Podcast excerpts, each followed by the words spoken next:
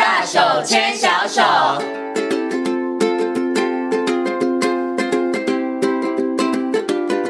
这里是教育广播电台，您现在所收听到的节目呢是遇见幸福幼儿园，我是贤琴。接下来呢，在节目当中我们要进行的单元呢是大手牵小手。那么在今天大手牵小手的单元当中，为大家邀请到的是奇威专注力中心的呃执行长廖生光老师，光光老师来到节目当中，跟所有听众朋友来进行分享。首先呢，先跟我们的光光老师问声好，Hello，光光老师你好。好，各位听众大家好。今天呢，光光老师身负重任，因为光光老师要跟大家好好介绍他的工做介绍他的职业，哎，为什么我们今天要请光光老师特别来介绍他的职业呢？因为光光老师呢，他也是一位这个儿童的职能治疗师哈。我相信很多的爸爸妈妈，可能你大概对于这个职能治疗师啊，或者是儿童职能治疗师，好像有听过，但是有点了解，又不是那么了解哈。那到底呢，在生活当中，孩子遇到哪一些问题的时候，我们需要去找这个儿童职能治疗师呢？今天光光老师就要帮大家来解答啦。哈，那我想呢。是不是就先请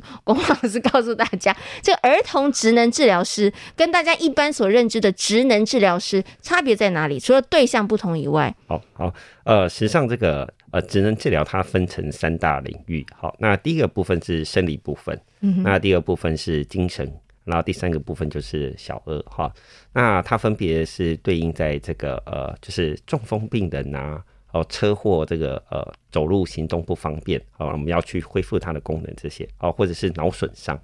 哦，针对成人这个部分，好，就我们叫生理的部分。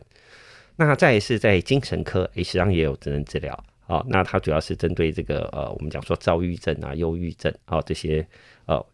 呃疾病的部分的病人做协助，好。那在最后一个就是可能比较常听到就是儿童职能治疗师，嗯，哦，他就针对这个发展迟缓，嗯，哦，或者是过动儿。哦，学习障碍这些小朋友来做协助、嗯、是 OK 好，所以刚刚光光老师帮大家做一个简单 快速，让大家知道说哦，职能治疗分成这三块。然后我们今天要特别来谈的是儿童职能治疗师。但是刚刚听了光光老师说，哎，儿童职能治疗师是针对可能发展迟缓啊、自闭啊、过动啊这些小朋友，很多的爸爸妈妈心里头就一惊了，天哪！那我的小孩他要不要去看这个儿童智能治疗师，或是隔壁的小朋友好像有听说去找儿童智能治疗师，那他是哪一种？是不是真的就只有您刚刚说的那一些范围，或者是那一些这个小朋友一些状况的去找儿童智能治疗师呢？哦，基本上爸妈不用太担心哦，我都一直跟爸妈讲说，实际上。呃，评估主要是帮助协助孩子，好，就是主要让爸妈更了解孩子。好，那实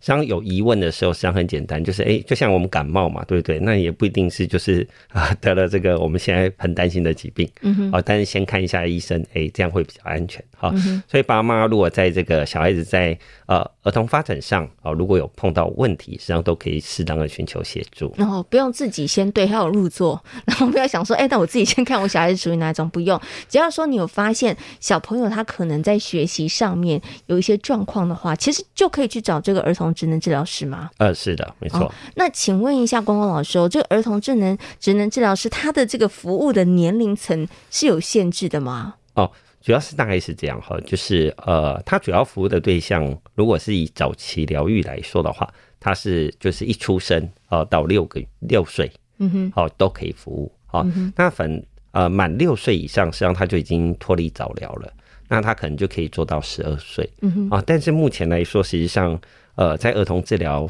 的部分来说，我们是不做青少年阶段的。嗯，啊，所以就等于是国中生以上，可能就呃没办法提供协助。OK，所以简单来讲的话，就是零岁到十二岁。对对对，应该算是零到十二。哦，都是你们的服务范围。对，对不对？哎，那请问一下光光老师，以您多年的经验。你觉得零到六岁比较容易做，还是六岁到十二岁比较容易做？啊，实际上当然就是早期疗愈嘛，既然是越小，实际上是越好做。嗯，好，通常来说四到六岁是关键时期。嗯，好，所以如果爸爸妈妈四到六岁的时候发现有问题，好，那尽早寻求协助。嗯，好，那因为等到国小的时候，实际上。小孩子开始开始有学业压力了，嗯哼，哦，那些东西就会更复杂一点点，对，嗯，OK，好，所以这也是其实政府一直在倡导啊、提倡的哈，就是大家要重视这个部分，早期疗愈。其实，呃，我觉得爸爸妈妈可能要打破一个观念哈，就是我并不是早点发现好像孩子有问题，我要去呃，其实我觉得应该站在一个观念是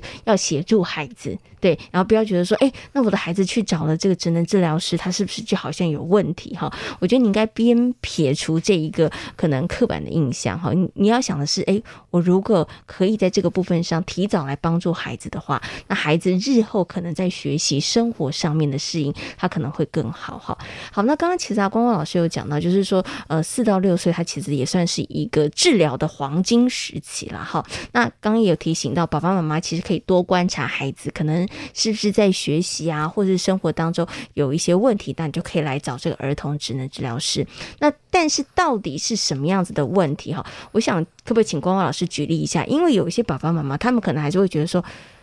孩子每一个人的成长发展速度都不一样嘛。我家小孩虽然走路慢一点，但是你只是慢一点应该没关系吧？说话好像反应没那么快，但也没关系吧？我觉得这个可能就是很多的爸爸妈妈常常会错过那个黄金时期的一个关键哈。所以，请问一下光光老师，爸爸妈妈他们可以从哪些部分，然后比较具体的观察到说，诶，孩子有这样的状况，那你可能不要等喽。那可能也不是你想的大一点就会。比较好，你可能还是要去找这个儿童职能治疗师呢。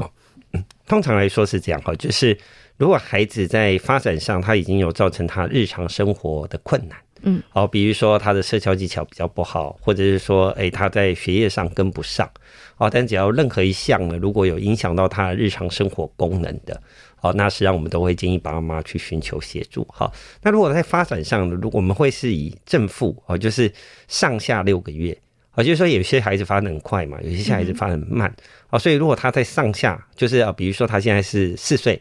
诶，但他目前的能力就只有在三岁半，嗯，啊，这时候可能我们就不用太担心，因为他在他在半年之内安全范围内。对，好，那如果呢，他现在是六到呃六个月到十二个月，是哦，诶，这时候我们就要警觉了，哦，就是诶，那他的发展好像就是真的比较有问题了，是，好，但是如果他的发展的速度就是差了一年。哦，这样就爸爸妈妈就一定要呃立即去寻求协助。哦，因为他可能可能卡到的点很小，嗯嗯，哦，就是呃可能只是一点小问题，好，但是如果我们长时间不去注意，那他可能的速度就会被越推越慢，哦，所以关键的东西大概就是呃，通常来说我们碰到的状况是这样，就是因为现在孩子生的少，所以你问孩子。发展怎样？爸爸妈妈实际上没什么感觉，因为没得比较。嗯、对啊，哦，所以通常来说是，诶，如果幼稚园老师有提醒爸爸妈妈，哦，你的孩子的速度有比较慢了，哦，大家有如果有这样的疑虑的时候，我都会建议爸爸妈妈，诶，我们先去呃医院寻求协助。是，好、哦，但的确有些小孩子来医院以后没什么问题，好、哦，原因是因为那个小孩子太害羞了，好，好，在学校都不敢动，好，在家里不运动，好，是，好，但是如果有任何这样的疑虑，然后又是差过。一年以上的，好，那就一定要立即寻求协助。好，所以光光老师刚刚有提供几个具体的方向，爸爸妈妈可以参考了。那就是说，呃，如果可以跟这个同年龄的孩子稍微相比，哈，六个正负相差六个月其实还好，可是高于这个六个月的话，可能爸爸妈妈要小心了哈。那如果说呢，小朋友上了幼儿园，幼儿园老师有提醒的话，爸爸妈妈呢心里头不要先抗拒，也不要先否认，不要想说老师哪有哈。对，因为我觉得所有的老师也都是基于善意的提醒了哈。那我们其实也都是站在一个想要帮。助孩子的一个心情哈，那爸爸妈妈就像光光老师说的，就可以。如果老师有这样的建议的话呢，其实就可以带着孩子去寻求这个专业的协助哦。那我接下来就想问，请问一下这个光光老师，因为呢，我们常常都会听到说，哎，那你可以去找这个专业的协助哈。可是爸爸妈妈有时候会害怕，就是他不知道这个专业协助后面接下来是会进行什么事情，或者是这个程序，其实大家是。比较陌生的，对，所以我想接下来光光老师可以就这个部分上跟大家稍微说明一下，就是如果说家里头的小孩他可能真的有需要协助的，然后去找了儿童职能治疗师，那我们接下来会进行的一个程序会是什么样子的呢？哦，呃，我们这个可能要分成两个部分来看哈，一个是在呃六岁以下。好，六岁以下实际上他是走这个早期疗愈这个部分。好，那那因为呃你满六岁了嘛，那就不算早期疗愈了。好，它就是一般的正常流程。好，嗯、那我们从这个早期疗愈的流程来看，好，那目前有一个叫做早疗联合门诊。嗯哼，好，那它实际上它是有一个好处，好，就是它可以直接就是呃我们就是挂一次号啊，它直接会安排三科医生的门诊。嗯哼，好，那包含了小儿复健科。然后小儿呃心智科，嗯，还有一个是小儿神经内科，是，我觉得有三个医师会帮你看，嗯，我觉得哎，这个小孩子妈妈担心比较慢，但是他的原因到底是呃在复健科这部分有问题，还是在呃心智对心智，还是在神经生理的部分？嗯，好，那这三个医生看完以后呢，他就会安排评估和检查，嗯，然后他可能会帮你安排职能治疗的评估啊，物理治疗、语言治疗、心理啊，或者是一些。呃，脑电波的检查或者是验血，哦，那那这医生部分会做决定，嗯、哦，然后再就是进入这个评估的流程，是，哦，那评估就是呃不同的呃治疗师就会看这个小孩子目前发展状况是什么，嗯，哦，然后再是会诊出资料来，嗯，哦，然后再给呃爸爸妈妈做参考，是，哦.那这个是一个就是目前来说在早疗联合门诊的。这个，请问一下，光光老师，每一家医院都有吗？还是它比较是要在可能大型的呃，可能教学医院才会有这个早期疗愈的联合门诊？呃，对，大部分来说，因为它要涉及比较多的资源服务，嗯哼哼，呃，所以当然通常在比较大的医院才会有。嗯哼，哦，那当然，爸爸妈妈不是说，哎，我们一定要去大医院哦，那爸爸妈妈你也可以去找医院里面的小儿复健科，是。哦，那小儿复健科当然他就会还是会帮你安排，嗯，哦，但是可能就会变成是。哎、欸，就会变得你可能如果有其他问题，一点了 对，对，要挂不同科啊，对，你又不同科嘛，就有点像是哎、欸，我们生病有时候要看这个耳鼻喉科，对对对，嗯、但是哎、欸，你肠胃又不舒服，你要自己再挂再挂哈、嗯。那呃，但这两个方法实际上都是可以的哈、嗯。那但是基本上来说，呃，小呃就是儿童职能治疗师的服务实际上是放在。复健科里面，嗯哼，哦，所以通常来说，就是你要挂这个复健科的门诊，哦，才可以呃得到这样的协助，嗯哼，哦，那等到这个呃六岁以上，因为他已经不脱呃已经脱离了早疗的服务了，嗯哦，那爸爸妈妈就要比较辛苦，爸爸妈妈就要各自挂，哦，就要各自挂这个、嗯、呃复健科，对，就是你要自己、哦、对自己跑复健科，自己跑心智科，然后自己再跑这个呃神经内科。可是想请问一下光光老师哦，如果爸爸妈妈他们其实在这个部分上面，他们发现哎、其实孩子真的有一些问题，所以我们要先去挂的是先挂复健科，然后复健科的医师他可能看了评估之后，他可能说你们可能需要再去挂一下心智科，我们再去挂心智科，还是说这个应该怎么样来挂哦？还是爸爸妈妈一次挂的时候就要三科一起挂？哦，通常来说是这样，就是有些小孩，因为孩子是一个整体的。嗯、哦，所以呢，经常会碰到一个问题，就是，哎、欸，这个小孩子实际上虽然他发展比较迟缓，哎、欸，但是他实际上在学校退缩，但是退缩的原因并不是因为，呃，当然因为这个动作比较慢嘛，嗯、所以人家就呃不喜欢他嘛，所以他的自信心受损。但自信心受损这个部分，实际上在医院的分科来说，又会放在心智科，嗯哼哼，哦，所以就会变成是有时候是要多科会诊。哦，来做协助是 OK 好，所以爸爸妈妈可能挂的时候是，你可能先挂一科，然后另外一个医师可能会建议你再多看一个，你就再去挂另外一科就是了哈。OK 好，不过还是提醒大家，黄金治疗期连挂号也比较方便，所以爸爸妈妈真的，因为小朋友年纪小的时候，真的我觉得可以帮助他协助他，然后可以得到的成效也会比较大。这个真的要爸爸妈妈多用心一下观察你的孩子哈。好，那刚刚呢，其实光光老师有跟大家谈到了。就是呢，小孩子零到六岁跟六到十二岁哈，那大概一个这个程序。可是我们现在呃，如果以一个孩子他真的开始接受这个复健的一个这样的治疗，就是儿童职能治疗师的他的一些协助，他开始要呃针对他的行为啊，或者是一些动作上面做一些调整的话，请问一下光光老师，这个会有一个？周期就是说，因为他有没有一个固定的这个时间，还是每一个孩子都不太一样？然后其实也是要跟医生讨论的。哦，周期大概是这样哈，就是说，实际上在研究资料显示，哦，他大概是在一个星一周最好是两次，嗯，那一次最好是四十分钟到一个小时之间，是哦，这样就是够的。嗯哼哼。哦，那但是目前来说，大部分还是会希望，呃，就是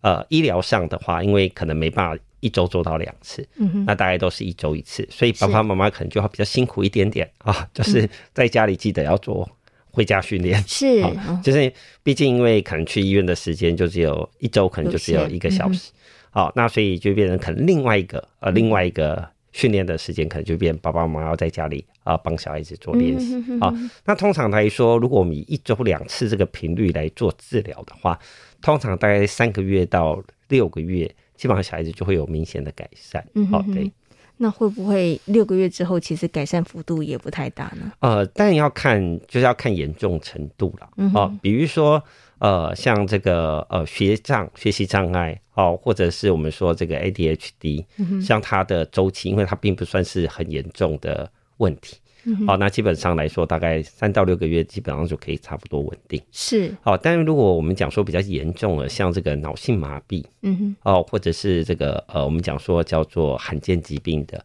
啊、这个部分来说，因为它需要这个长期的疗愈时间。是，好、哦，那呃，像我们有些脑痹，那、呃、就是呃脑性麻痹的小朋友，就是他半边偏瘫，嗯哼，好、哦，那可能就会变成从他一出生，可能我们一直做做做做到他国小。哦，所以可能要做到大概五年到六年的时间才能做到稳定。嗯，好、哦，那当然基本上来说，呃，实际上当然就是看状况，但基本上来说，如果状况不是非常严重的，就三到六个月。对，大概通常三到六个月。好，然后爸爸妈妈知道怎么样带这个孩子，基本上大概就基本上就可以了。嗯、OK，好，因为刚刚光光老师有说，那最好的话一周最起码两次，然后每一次大概三十到四十分钟的时间。呃，对，但目前来说大概都是一周一次了。嗯哦，所以爸爸妈妈一定要在家里面多做一次。对啊。但我想请问一下光光老师，嗯、有爸爸妈妈说，那如果这样子一周两次的话，三到六个月，那我一周的话每一天做，我可不可以一个月或两个月就看到成效了呢？哦、这个东西可能没有办法。好、哦。啊，这有点像是做这个浮力挺身，啊，因为今天哎、欸，你应该做三十下，哦，然后做三个月你就会变壮。那你一天做三百下，哦，那等到隔天你只会手断掉，不会变壮。啊，小孩子就是我们要去促进他，让他的肌肉或者让他的生理做发展。好，但是生理发展它是需要时间的哦。哦，对，不要揠苗助长。好，对，这真的很重要。像我就会异想天开，我想说，哎、欸，那既然有效的话，每一天做会不会效果快速会显现？其实不会，所以一周其实两次的时间其实就可以的。啊、呃，在研究上显示，就是你一周后排五次。跟你一周做两次，效果差不了多少。嗯哼哼。哦，那它的整个时间的长度是没有什么改变的。是。哦，那但是一周做一次的效果基本上会稍微的比较弱。弱一点。嗯、哦，那两周做一次基本上是没效的。嗯嗯。哦，所以他会建议是一周两次为主。但是目前来说，因为呃，在这些健保体系的话，他还是会建议你。一周一次，嗯、哼哼哦，就是大概是这样。那另外一次就要请爸爸妈妈来协助了。对，好，那我接下来呢，就要想请问一下光光老师，除了我们刚刚讲的那个次数不足的，要请爸爸妈妈来协助补足之外。其实，如果孩子在接受这个职能治疗的过程里头，爸爸妈妈有哪一些的部分，他其实是要配合这个儿童职能治疗师，然后可以帮助孩子。所以我们刚刚讲的，呃，要练习之外，还有哪些部分上面是要配合这个儿童职能治疗师？然后对于孩子来讲，他可能在附件的部分上会做得更好的呢？哦，通常来说是这样哈。呃，在治疗的过程当中，最重要就是订立目标。嗯，呃，也就是说，呃，基本上我们大家要一起共同讨论，要定出一个。呃，方向来，所以这个目标是爸爸妈妈跟儿童职能治疗师有没有加小孩呢？呃呃，小孩子太小了，小 孩太哦。我们的工作应该这样讲，我们的工作实际上是帮孩子跟爸爸妈妈沟通啊，是啊、呃，也就是说，哎、欸，因为可能我们会帮爸帮孩子讲话，是哦，有那哎、欸，爸爸妈妈的目标可能跟孩子的目标上是。有差距，没办法配合。嗯哼哼。呃，所以我们的工作主要是帮孩子讲出他心里想要讲的话。是。哦，那比如说妈妈就说：“我就是希望他可以考九十分。”嗯。哦，那我们可能就要看孩子的能力，说：“嗯，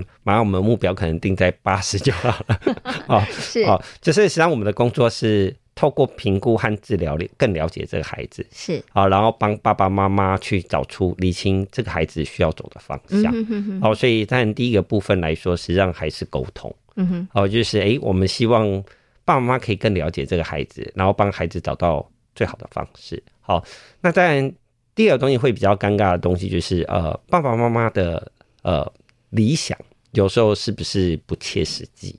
好，就是说，哎、欸，今天呃这个小孩子他慢了半年，那他当然他他就他就动作不会快到哪里去，是，但是你一直希望他可以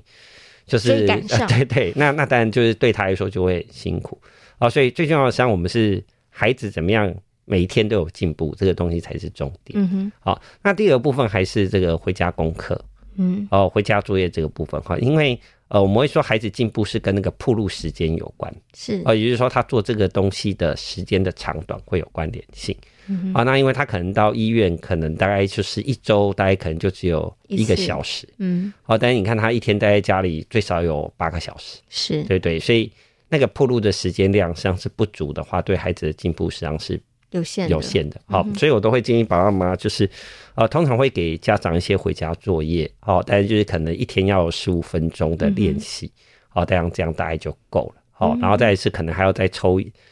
呃，一整个小时再陪他做一些额外的训练，就是大概是要这个东西是要做的。好，那在第三个东西实际上是呃爸爸妈妈的呃呃心态上哈，就是我会觉得就是实际上不要把它当做是一个呃，就是不要把孩子当做是有问题或者当做是有困难。我觉得这些小孩子只是在发展历程当中，他是。呃，稍微慢一点点是好，那你只要有适当的促进，他就会进步。好、嗯，所以我都跟爸爸妈妈说，最重要是保持乐观。是，这很重要，因为爸爸妈妈的心情其实会影响到小孩，而且你也会在不知不觉当中，可能在陪伴孩子的过程当中，你会流露出来，那就会影响小孩。所以光光老师说，爸爸妈妈保持乐观的心情很重要，然后也不要觉得说，哦，那我是不是孩子有问题？其实不是，他只是在这个部分，在这一个成长阶段里头，他需要大人稍微。协助他多一点点而已，然后或者是大人需要帮他找到一个他可以去呃改进自己的生活的一个方式而已哈。好，那光光老师有提到说，我们刚刚讲的心态之外呢，还有一个定定目标很重要哦。因为如果当爸爸妈妈目标跟小孩能做到的差距很大的话，那就是不断的亲子冲突，那也没有办法帮助孩子在这个部分上面，他可以得到呃行为啊，或者是有一些动作上面的改善了哈。好，那今天呢，在节目当中呢，为大家邀请。到光光老师哦，来到空中跟大家呢介绍这个儿童职能治疗哈。我相信呢，大家对于这个部分上面应该现在多多少少有一些概念了啦。当你发现你家的小朋友他可能在生活当中哎有一些事情他好像比较困难，造成他的困扰了，或者是这个呃不太方便了，或者是你发现孩子的发展上面稍微比较迟缓了，其实你都可以去找这个儿童职能治疗师来进行评估哈。好，那今天呢也非常谢谢光光老师在空空。中跟大家所做的分享，谢谢光光老师，谢谢。